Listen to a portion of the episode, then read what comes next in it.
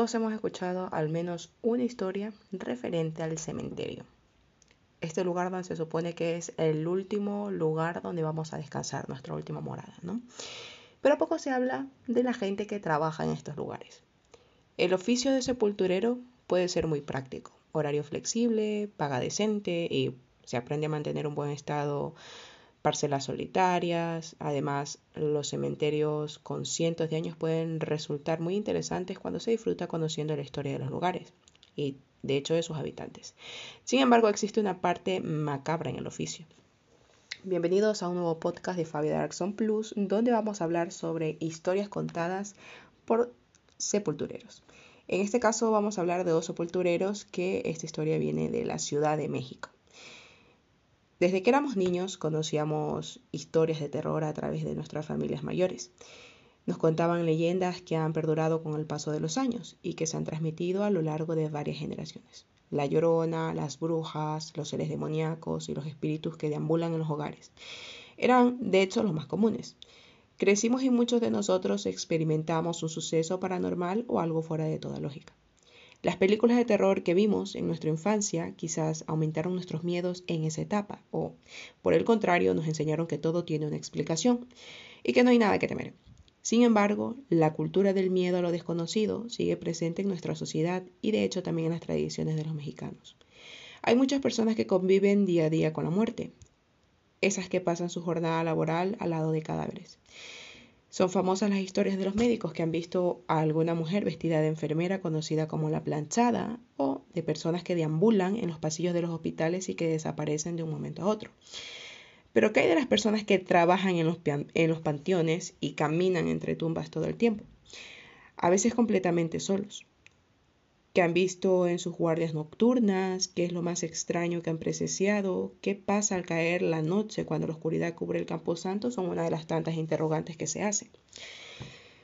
El día de hoy, la historia va a estar descrita por dos sepultureros o dos panteoneros o como le denominen en cada país o región, ¿no? Alejandro y Eusebio, que trabajan en el Panteón Civil de San Lorenzo Tezonco, ubicada en la alcaldía de Tlahuac, en México, y esto fue lo que nos contaron en esta historia.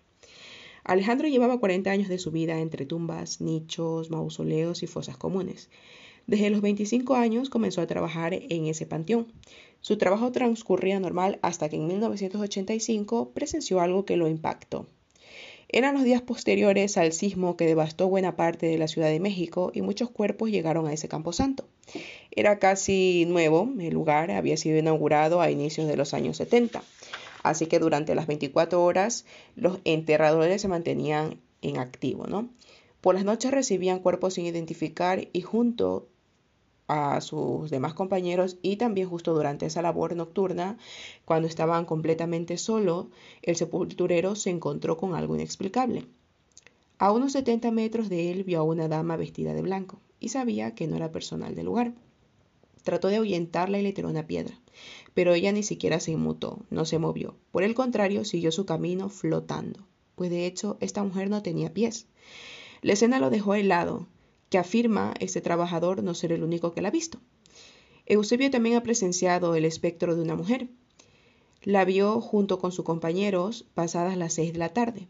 Un día, después de su jornada, decidieron tomarse unas cervezas en el camino que dirige a los nichos del panteón. Un área de hecho bastante solitaria en una de las esquinas del enorme camposanto. Él y otros sepultureros vieron a la mujer que se desplazaba sin rastros de pies y flotaba entre los pasillos justo en la misma zona que la vio Alejandro, 30 años antes. En 2016, el personal administrativo del Panteón se encontraba laborando más tarde de lo común, por ser inicios de noviembre. Aquellos días terminaban su jornada ya caída la noche. Uno de esos días, mientras se alistaban todo para cerrar el recinto, sucedió algo que los asustó bastante. Pasadas las ocho de la noche, dos secretarias del área administrativa le pidieron a un sepulturero que revisara los sanitarios porque un señor de traje color café había ingresado y aún no había salido. Ellas ya querían irse a sus hogares y no deseaban batallar con la persona que se negaba a salir de aquel lugar. Él obedeció y se dirigió a los baños, pero para asombro de los tres no había ningún hombre con tales características. Por el contrario, no estaba nadie más que el personal del panteón. Buscaron por varias partes y nada. Las puertas de los sanitarios estaban completamente cerradas. Las trabajadoras se apresuraron a guardar sus cosas e irse lo más rápido de ahí, y nunca volvieron a trabajar después de que se ocultaba el sol. El mausoleo de las risas. Las tumbas de los niños siempre buscan dejar de lado el luto y mostrar que en ese lugar yace un menor que aún tenía ganas de jugar y reír, comenta Eusebio. Las familias les dejan dibujos de caricaturas, globos y juguetes para despedirlos. Pero uno de los mausoleos es bastante peculiar en aquel lugar. Está ubicado en el lote 14 de dicho lugar, como mencionaba, y está diseñado como la habitación de un niño. En el lugar hay una cuna y otros juguetes, y los trabajadores aseguran que varias ocasiones eh, han escuchado las risas de un infante y el movimiento de los carritos y sonajas. Cuentan también que aquí hubo un menor que fue enterrado hace unos siete años y varios enterradores ya se han acostumbrado a vivir con las risas y los sonidos de sus juguetes que salen del mausoleo convertido en un cuarto infantil.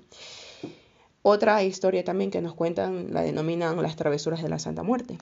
Eusebio lleva pocos años en el oficio como sepulturero en el panteón y lo conoce como chivigón, y se dedicaba a fabricar cruces, jarrones, libros y decoraciones de criptas y mausoleos en el lugar. Explica que su labor en preparar es preparar de hecho el granito de mármol para adornar la última morada de los muertos. La temporada que más se asustado fue cuando le llegó una figura de la Santa Muerte para decorar las tumbas. En los días que la efigie lo acompañó en su taller se sentía dice él, a veces mucho frío, ¿no? Y otras demasiado calor en el pequeño cuarto de trabajo. Las herramientas con las que trabajaba se caían sin explicación, algunas o cambiaban de lugar, y los demás trabajadores y él sentían bastante miedo. Cuando colocaban la figura en la tumba, las cosas paranormales dejaban de pasar, comenta Eusebio. Comenta también que pues no fue el único que presenciaba esos efectos o cosas paranormales al momento de trabajar con aquella con aquella esfinge, ¿no? Y que no cesó al menos hasta colocar aquella figura en la tumba. Otra historia también que nos cuenta, la denominan el corcel solitario. Alejandro, que es otro de los sepultureros, es nativo del lugar y cuenta que antes de que fuera el Panteón Civil de San Lorenzo Tezonco, el terreno era una hacienda de un español que gustaba de pasear en su caballo por los grandes campos del lugar. Cuando falleció aquel hombre, las tierras pasaron a manos del gobierno Varias personas vieron algo inexplicable en dicho lugar. Dicen que veían a un corcel cabalgando por el lugar, pero sin jinete. Corría y desaparecía ante la sombra de los vecinos. Aquel caballo atravesaba los maizales y se perdía entre los árboles. Varias veces lo trataron de localizar, pero nunca lo hallaron. Entre los habitantes del lugar, la leyenda indica que antes de ser panteón, los espíritus ya habían ocupado dicho lugar, y que por ello la presencia masiva de cosas paranormales. Otra historia también que nos comentan es sobre el fuego de las brujas. San Lorenzo Tezonco, que es el lugar donde se construyó este, este cementerio, fue uno de los últimos lugares en poblarse de la ciudad. Aún conserva áreas rurales y uno de los sepultureros cuenta que hace algunos años, cerca del actual panteón, no había alumbrado público y la basura se depositaba en una zanja. De, de hecho, esta zanja colinaba con un sembradío de maíz un día pues de cansancio, de flojera de los trabajadores, eh, dice que este eh, esperó hasta la noche para ir a tirar los desperdicios. Comenta que pasó por los terrenos del panteón y entre la oscuridad veía caer bolas de fuego entre los maizales. Corrió para ver qué era y vio un gran grupo de personas que daban vueltas en círculos y se caracajeaban entre las tumbas. Al otro día, comenta también que su abuela lo regañó y le prohibió ir a ese lugar, pues se trataba de brujas.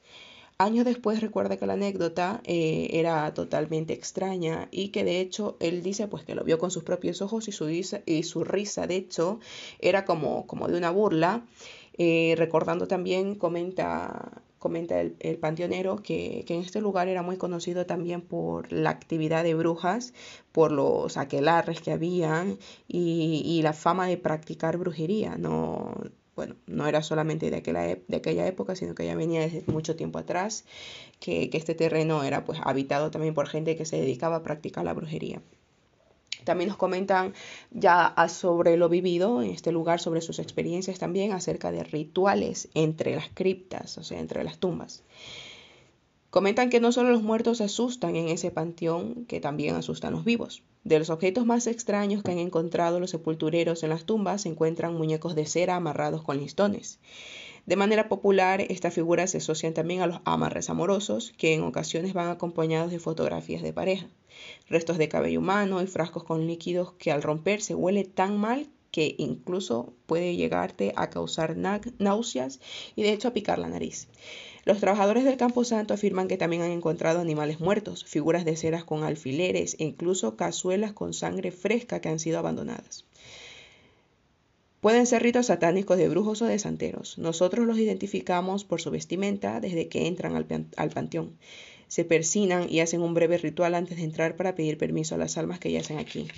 Comenta comenta el panteonero. ¿no? Sin embargo, una de las cosas que más le asombra en los años que han trabajado en el lugar son los cuerpos que han sido encontrados boca abajo al abrir de sus ataúdes. Seguramente los enterraron vivos y en su afán de querer salir del entierro cambiaron su posición, pero el peso de la tierra y la falta de oxígeno los mató. Esas son algunas de las historias que nos contaron dos enterradores que trabajan con cráneos, huesos y cadáveres para sobrevivir. Pero vamos a comentar también un plus, ¿no? El monstruo emplumado se denomina esta, pequeña historia. Los fantasmas y las actividades paranormales no son exclusivas del panteón. Alejandro cuenta que fueron de sus lugares de trabajo eh, donde recibió uno de los mayores sustos de su vida. Hace algunos años, un día por la noche, su nieta pequeña y los bebés de sus vecinos comenzaron a llorar de repente, como si estuvieran sincronizados, o de hecho como si hubiera, eh, se hubieran puesto de acuerdo a pesar de estar separados por medio de muros. Comenta que se asomó por la ventana y vio un animal emplumado bastante grande. No era un ave, parecía un monstruo que me retaba con su mirada. Salí, le dije bastantes groserías y cuando me dispuse a atacarlo emprendió el vuelo huyendo del lugar. Justo en ese momento los niños dejaron de llorar. Comenta Alejandro. Los vecinos aseguraron que se trataba de una bruja que quería robarse a los niños, así que en varias casas tuvieron que poner tijeras abiertas en las puertas para alejarlas y proteger a los menores. Como mencionamos anteriormente, en esta tierra, en esta ciudad o pueblo, es muy común la presencia de brujas y la gente cree mucho en ello, ¿no? Comentan que también pueden o tienen la capacidad de cambiar de forma de acuerdo a lo que vayan a estar destinadas. No recuerden que en podcast anteriores hablamos ya de brujas y mencionamos la facilidad que ellas tienen de cambiar de forma. De hecho, concebido poderes gracias a, a los pactos con el diablo que tienen, ¿no? Pues espero que les haya gustado este podcast donde hablamos sobre la historia de estos dos panteoneros, Alejandro y Eusebio, y bueno, espero que les haya gustado y ya volveremos con otro podcast con estos temitas que, son basados en la vida real, historias reales, y que causan mucho misterio. ¿eh? Recuerden que pueden escuchar este podcast por la red de podcast de sospechosos habituales. Un saludo.